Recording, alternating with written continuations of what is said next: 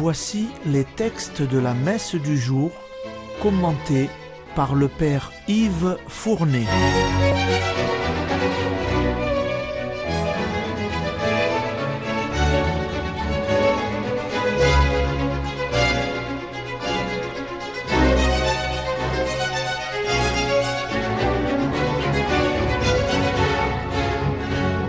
Bonjour, chers auditeurs et auditrices de Radio Maria.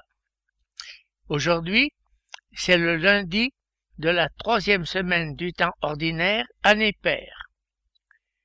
En première lecture, nous allons écouter la suite du second livre de Samuel. David va pouvoir enfin devenir roi. Auparavant, il lui faudra encore se débarrasser de deux rivaux, Isboset et Abner, qui veulent lui barrer la route. Mais il arrive à les éliminer. Écoutez la lecture. Lecture du deuxième livre de Samuel. En ces jours-là, toutes les tribus d'Israël vinrent trouver David à Hébron et lui dirent Vois, nous sommes de tes os et de ta chair.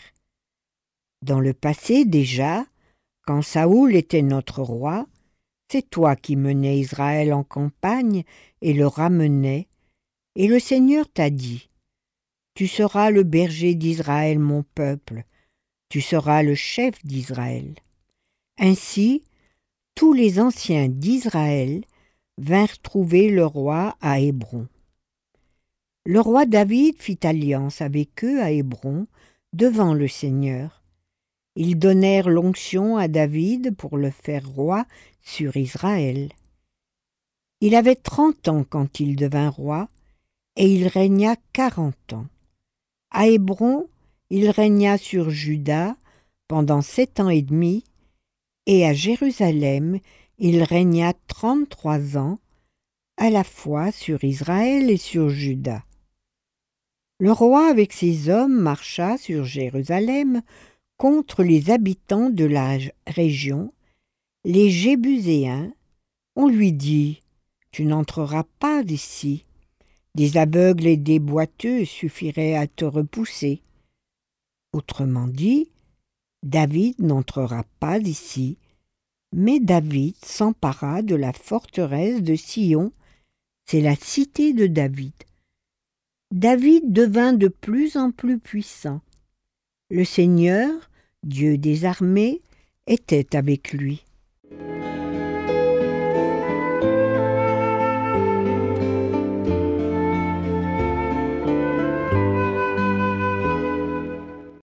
Voilà David roi, mais d'un royaume sans capitale. Aussi, David va s'emparer de la ville de Jébus, réputée imprenable, pour en faire sa capitale. Il lui donnera un nouveau nom, Jérusalem, la ville de la paix.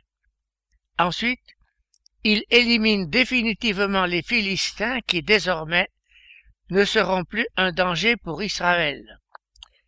Mais David a un grand projet, faire de Jérusalem le centre religieux de son royaume, ce qui n'est pas le cas actuellement, car l'arche d'alliance est toujours dans le vieux sanctuaire de Tirim.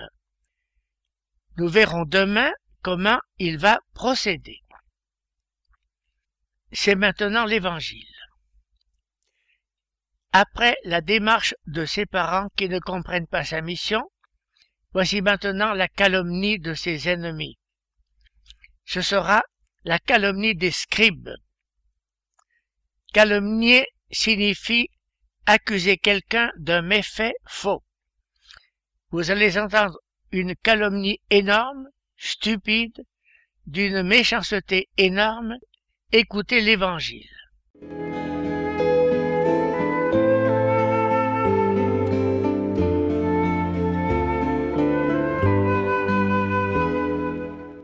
Évangile de Jésus-Christ selon Saint Marc.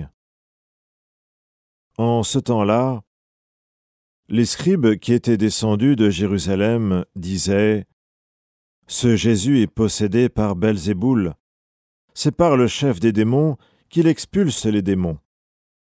Les appelant près de lui, Jésus leur dit en parabole.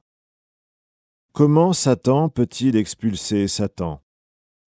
Si un royaume est divisé contre lui-même, ce royaume ne peut pas tenir. Si les gens d'une même maison se divisent entre eux, ces gens ne pourront pas tenir. Si Satan s'est dressé contre lui-même, s'il est divisé, il ne peut pas tenir, c'en est fini de lui. Mais personne ne peut entrer dans la maison d'un homme fort et piller ses biens, s'il ne l'a d'abord ligoté, alors seulement il pillera sa maison. Amen, je vous le dis, tout sera pardonné aux enfants des hommes, leurs péchés et leurs blasphèmes qu'ils auront proférés. Mais si quelqu'un blasphème contre l'Esprit Saint, il n'aura jamais de pardon. Il est coupable d'un péché pour toujours. Jésus parla ainsi parce qu'ils avaient dit, Il est possédé par un esprit impur.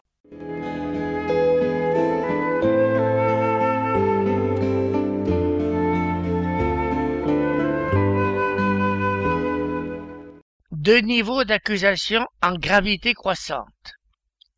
Premier niveau d'accusation, Jésus est possédé du démon. Et quel démon? Béelzéboul. Mais l'accusation ne tient pas puisqu'il chasse les démons, ce que tous constatent. Alors, deuxième niveau d'accusation, oui, il les chasse parce qu'il est leur chef et qu'ils lui obéissent. Mais quelle accusation stupide Satan qui se saboterait lui-même Ici, Jésus en tire une règle générale sur les conséquences de toute division, avis aux politiques. Jésus donne la vraie raison des expulsions.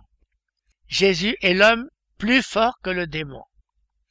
Mais la terrible conclusion de Jésus, cette calomnie des scribes est un péché impardonnable, car un blasphème pour la miséricorde de Dieu. Mystère effrayant de cette parole.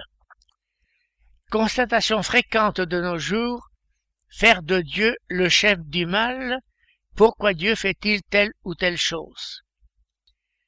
Faire de Dieu l'auteur du mal aboutit à cette impasse mystérieuse de l'impossibilité du pardon. De nos jours, que de tels blasphèmes. Un seul remède, la communion des saints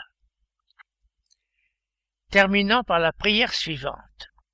Seigneur notre Père, nous en appelons à ta providence qui jamais ne se trompe en ses desseins. Tout ce qui fait du mal écarte-le et donne-nous ce qui peut nous aider par le Christ.